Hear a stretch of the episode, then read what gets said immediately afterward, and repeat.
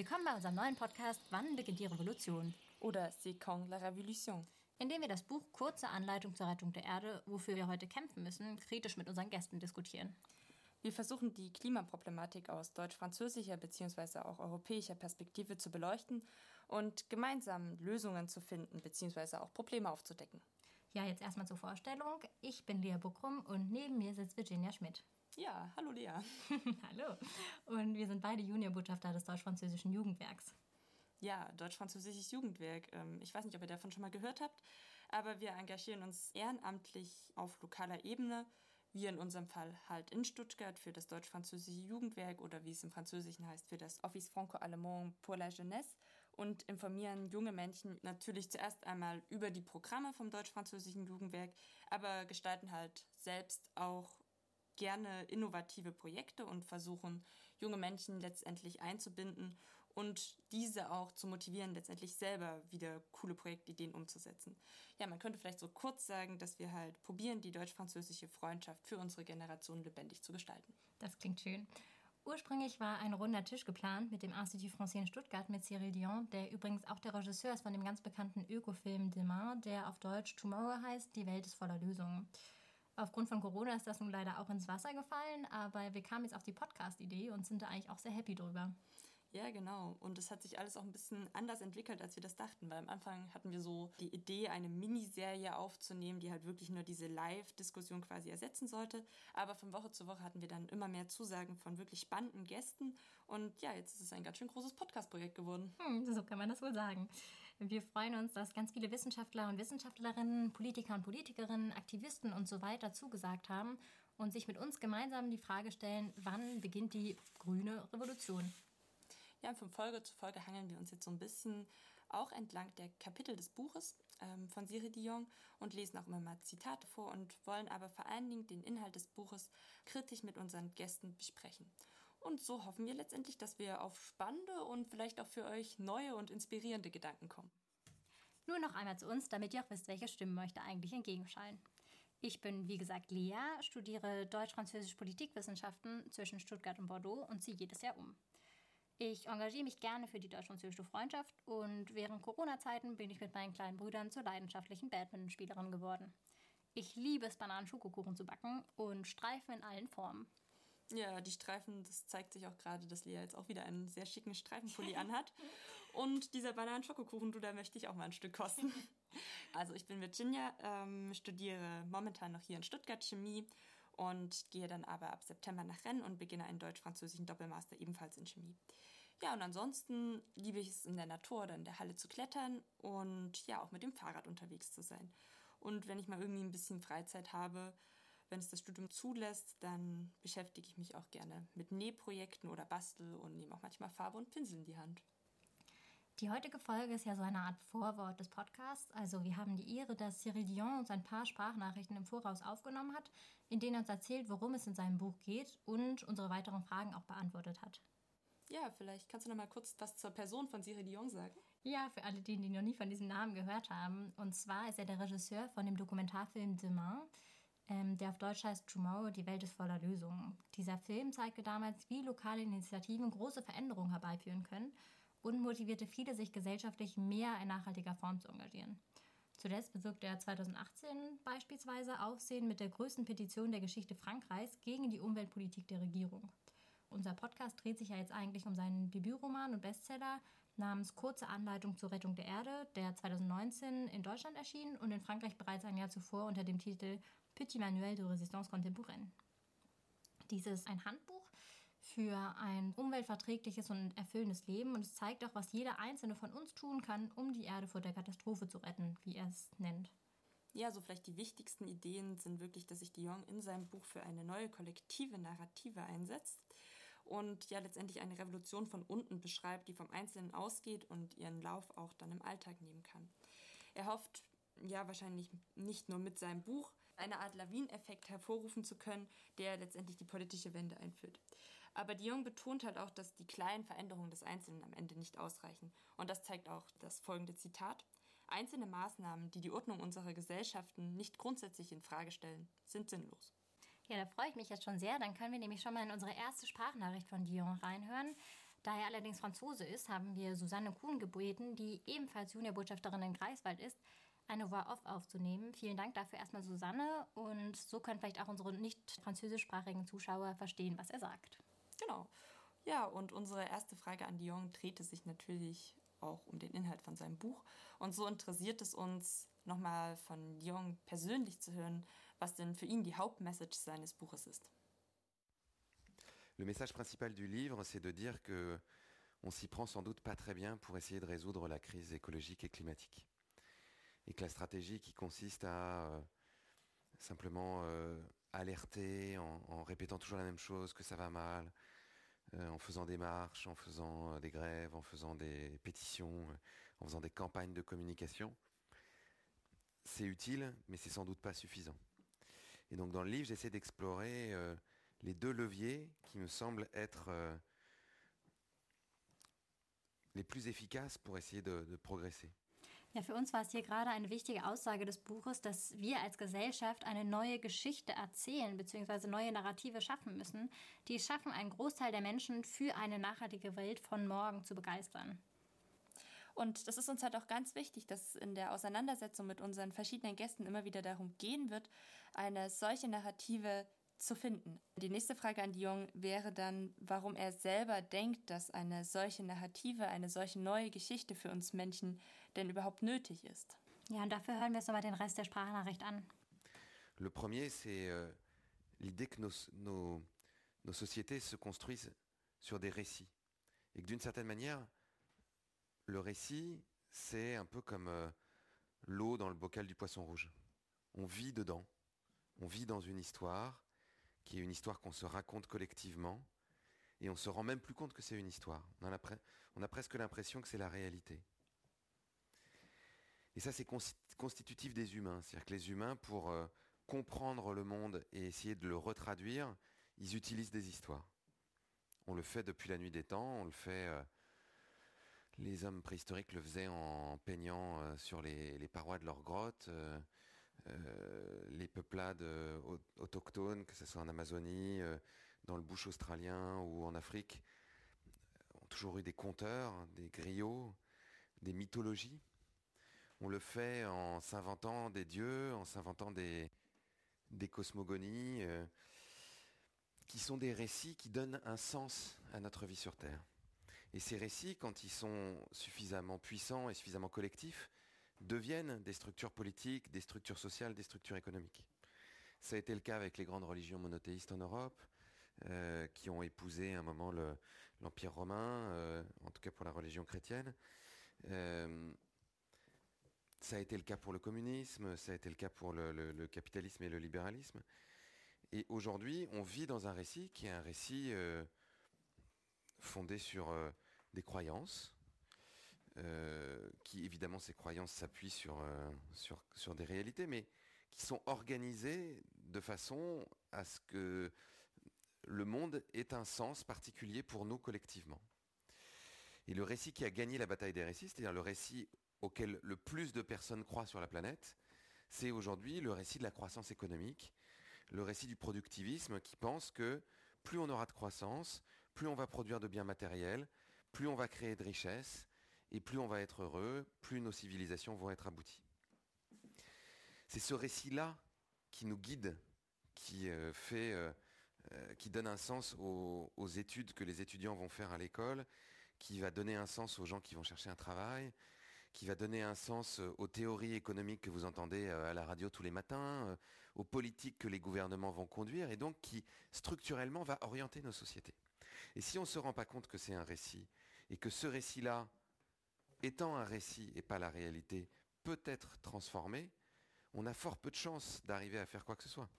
Puisqu'en gros, on, va passer notre temps à, euh, si on est écologiste par exemple, à dire, euh, voilà, euh, il y a le changement climatique, c'est très très grave, les espèces disparaissent, c'est très très grave, il faut absolument faire quelque chose, il faut arrêter de prendre l'avion, il faut arrêter de manger de la viande, il faut arrêter de prendre des bains, il faut arrêter de consommer de l'énergie.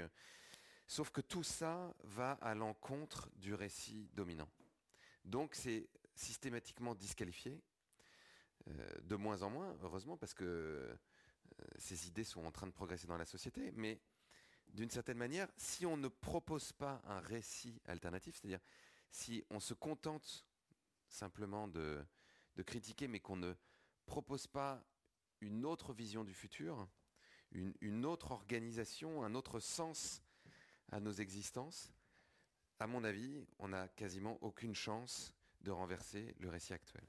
Ja, nach Guillaume bzw. in dem Buch geht es natürlich dann nicht nur um die Notwendigkeit dieser Geschichte bzw. der Veränderung der aktuellen Narrative, die uns erzählt wird, sondern auch um deren Umsetzung bzw. auch die Probleme, warum sie sich bis jetzt noch nicht durchgesetzt hat, worauf er dann wie folgt noch eingehen wird. Le deuxième grand message, c'est que une fois qu'on a un récit, on a besoin de se structurer, de s'organiser pour euh, essayer de le porter et de transformer la société. Or, aujourd'hui, on est extrêmement mal organisé. C'est très très euh, frappant de constater, par exemple, qu'au Parlement européen, il y a 90% de lobbyistes qui viennent de l'industrie ou de l'économie, et seulement 10% qui viennent des ONG et des gens qui défendent l'intérêt général. Parce que euh, ils ont beaucoup moins d'argent, donc beaucoup moins de moyens simplement pour mettre des personnes à disposition qui puissent aller discuter avec les députés, leur expliquer quels sont les enjeux et euh, défendre la cause de l'écologie euh, comparé à des grandes sociétés qui, elles, ont énormément d'argent pour payer des personnes qui vont faire du lobbying pour leur propre cause, qui sont des intérêts privés. Euh, donc dans le livre, j'essaye de proposer des stratégies qui permettent d'engager une transformation. Et je cite notamment un, révolutionnaire serbe qui s'appelle Zdra Popovic qui dit une grande victoire, c'est une succession de petites victoires atteignables. Et donc, en me basant sur son travail et sur celui de, nombreuses autres personnes, j'essaie de comprendre comment cette stratégie pourrait se mettre en œuvre pour que véritablement on ait un impact. Et qu'on ne laisse pas, euh, encore une fois, une poignée de personnes orienter la société à notre place, alors que globalement, euh, la majorité de la population, en tout cas c'est le cas en France, est prête à des transformations euh, écologiques importantes. Ja, das gibt jetzt zumindest am Ende ein bisschen eine Spur von Optimismus in dieser Sprachnachricht von Dion, indem er sagt, dass doch viele in unserer Gesellschaft auch schon bereit für Maßnahmen hin zu mehr Umweltschutz wären.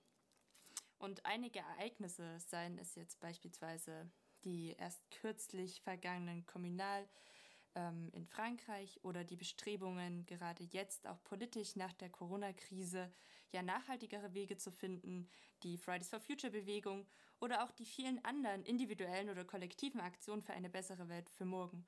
Ja, und alle diese Ereignisse zeigen letztendlich, dass das Umdenken in den Köpfen der Menschen jetzt eigentlich schon begonnen hat.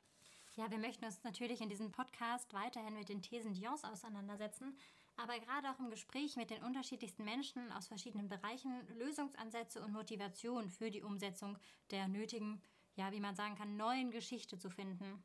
Gerade die Vermittlung von etwas Motivation ist uns dabei sehr wichtig, da es uns manchmal ein bisschen an Motivation im Buch von Dion mangelte. Unsere Podcast-Reihe entsteht ja aus der aktuellen Situation heraus. Sonst hätten wir ja auch lieber live diskutiert. In der Covid-19-Krise ist es wieder einmal ersichtlich geworden, dass uns die Natur ja doch recht fest im Griff hat, mehr als uns das manchmal lieb ist. Ist die Covid-19-Krise nun eine Art Alarmsignal, die bezwecken sollte, dass wir gerade in Europa auch über unsere Lebensweise nachdenken? Je pense que cette crise nous a montré que nos, nos sociétés étaient fragiles et qu'on n'était pas préparé à des chocs de cette ampleur-là. Et encore là, c'est un petit choc. C'est un, Évidemment, ça a fait euh, un certain nombre de morts et, c'est tragique. Mais si on compare ça à ce qui pourrait se produire avec la crise climatique, si on dépasse les 2 degrés et qu'on arrive à 3, 4, 5 degrés d'augmentation d'ici à, la fin du siècle, on sait que c'est euh, une grande partie de cette planète qui va devenir inhabitable. On sait qu'il y a euh, un tiers de l'humanité qui pourrait vivre dès 2070 dans des conditions de chaleur qui ressemblent à celles du Sahara. Donc ce serait des bouleversements bien plus importants, avec des centaines de millions de personnes qui seraient contraintes de migrer, avec euh, nos rendements agricoles qui, euh, qui chuteraient de moitié. Donc si notre degré d'impréparation est le même face à la crise climatique que celui qu'on a eu face à la crise du coronavirus, il va y avoir de la casse. Donc j'espère que cette crise nous aura montré ça et nous aura incité, enfin va nous inciter dans le futur euh, à prendre au sérieux ce que les scientifiques nous disent dès maintenant, à ne pas attendre le dernier moment euh, pour réagir et à préparer nos sociétés au choc, donc à les rendre plus résilientes. Là, on voit bien que euh, notre économie n'est pas résiliente. C'est-à-dire que si on arrête de produire et de consommer du jour au lendemain, pendant plusieurs semaines, tout menace de s'effondrer. On a des, millions de chômeurs euh, euh, euh, et de gens qui se retrouvent à la rue sans qu'on puisse vraiment rien y faire, même avec nos mécanismes sociaux en Europe qui sont évidemment bien plus élaborés que ceux qu'il y a aux États-Unis. On va, quoi qu'il arrive, avoir des centaines de milliers, voire des millions de chômeurs en plus dans chacun de nos pays on n'est pas non plus euh, extrêmement euh, résilient sur le plan euh, sanitaire. Hein. Là, on l'a vu, nos hôpitaux n'étaient pas préparés, on n'avait pas suffisamment de tests, pas suffisamment de masques. C'était en tout cas particulièrement vrai en France. Je pense que ça l'était moins en Allemagne. donc c'est absolument fondamental que qu'on se prépare à la crise climatique dès aujourd'hui. Ja, wenn wir hier Covid-19 bzw. die Corona-Krise ansprechen, dann sagt Dion selber in seinem Buch, doch am meisten Sorge bereiten den Epidemiologen die geografische Ausdehnung, die Mutation und die Verbreitung bestimmter Krankheiten aufgrund der Klimaveränderungen. Ja, uns interessiert daher, ob Dion überhaupt überrascht war, dass so eine Epidemie früher oder später die Menschheit vor nicht leichte Herausforderungen stellen wird. Comme tout le monde, bien sûr, je pense que j'ai été surpris par l'arrivée de ce virus. Euh, et par le fait qu'on soit obligé de confiner 4 milliards de personnes comme ça. Je pense que personne ne peut vraiment dire qu'il avait vu venir euh, euh, les choses euh, à la semaine près. En revanche, il y a des scientifiques qui, depuis des années, depuis le début des années 2000 et, la crise du SRAS, nous alertent sur le fait qu'il y a des virus type syndrome grippal assez graves qui pourraient se propager et avoir ce type de conséquences. Donc là encore, on a, on a un exemple du fait que les, responsables politiques n'écoutent pas forcément les scientifiques suffisamment et ne tirent pas les conséquences de ces alertes. Euh, on ne sait pas encore exactement quelle est la cause de ce virus, si c'est euh, une transmission par une chauve-souris euh, à, des, animaux sauvages qui auraient été consommés sur le marché de, de Wuhan en Chine, ou si c'est une erreur humaine dans le laboratoire. Je ne sais même pas si on le saura un jour mais ça a permis quand même à un certain nombre de scientifiques de tirer la sonnette d'alarme sur le fait que plus on détruit la biodiversité, plus on détruit euh, les écosystèmes, plus on réduit le nombre d'espèces et plus les espèces sauvages vont être en contact avec les humains puisqu'elles n'ont plus d'habitat, elles n'ont plus d'endroits où nicher. C'est le cas des chauves-souris qui se retrouvent à nicher par exemple dans les endroits où il y a des animaux d'élevage. Et plus la probabilité que les humains ou les animaux domestiques soient en contact avec des virus qui normalement ne circule que chez les animaux sauvages, est importante. Donc ça, c'est quelque chose qu'on a besoin de prendre euh, très au sérieux, qui est l'autre grande crise hein, à côté de la crise climatique, qui est la crise de la biodiversité, qui est le fait de détruire le, monde vivant aussi rapidement. Donc j'espère profondément que euh, ça, ça va être entendu. Sur le volet climatique, euh, comme je le dis dans le livre, il y a un certain nombre d'épidémiologistes qui sont inquiets du fait que à la fois des virus puissent euh, migrer à cause de, conditions climatiques qui changent, notamment le fait qu'avec l'augmentation des températures, on puisse avoir euh, du paludisme, euh, Zika, qui soit propagé par des moustiques, puisque là, par exemple, on voit que des moustiques tigres ont colonisé une partie de la France. Euh, ça, c'est une de leurs craintes. Une autre crainte est que des virus qui sont aujourd'hui emprisonnés dans, les glaces, notamment en Sibérie ou en Arctique, soient libérés et que nous n'ayons plus forcément les défenses immunitaires euh, suffisantes pour y faire face. Tout ça n'est pas sûr, mais tout ça a besoin d'être euh, examiné de façon assez sérieuse. Ja, hat es jetzt ja auch schon oft gesagt, dass es halt ja in der Vergangenheit nicht immer gut geklappt hat, dass man auf die Wissenschaftler gehört hat. Und genau deshalb ist es uns auch wichtig, dass wir in unserem Podcast auch Wissenschaftler zu Wort kommen lassen. Und deswegen freuen wir uns jetzt schon darauf, in den nächsten Folgen mit ähm, Professor Dr. Eikut, Juniorprofessor für Soziologie in Hamburg, und auch Dr. Burchert, derzeit Klimaexperte in Paris, sprechen zu können. Aber natürlich bleibt es, wie gesagt, nicht bei Wissenschaftlern, sondern Stichpunkte werden auch die Europapolitik, Fridays for Future, das bedingungslose Grundeinkommen, Städteplanung und weiteres sein. Schaltet also das nächste Mal gerne wieder ein und folgt dem Deutsch-Französischen Jugendwerk und dem Institut Français auf den Social-Media-Kanälen. Bis bald!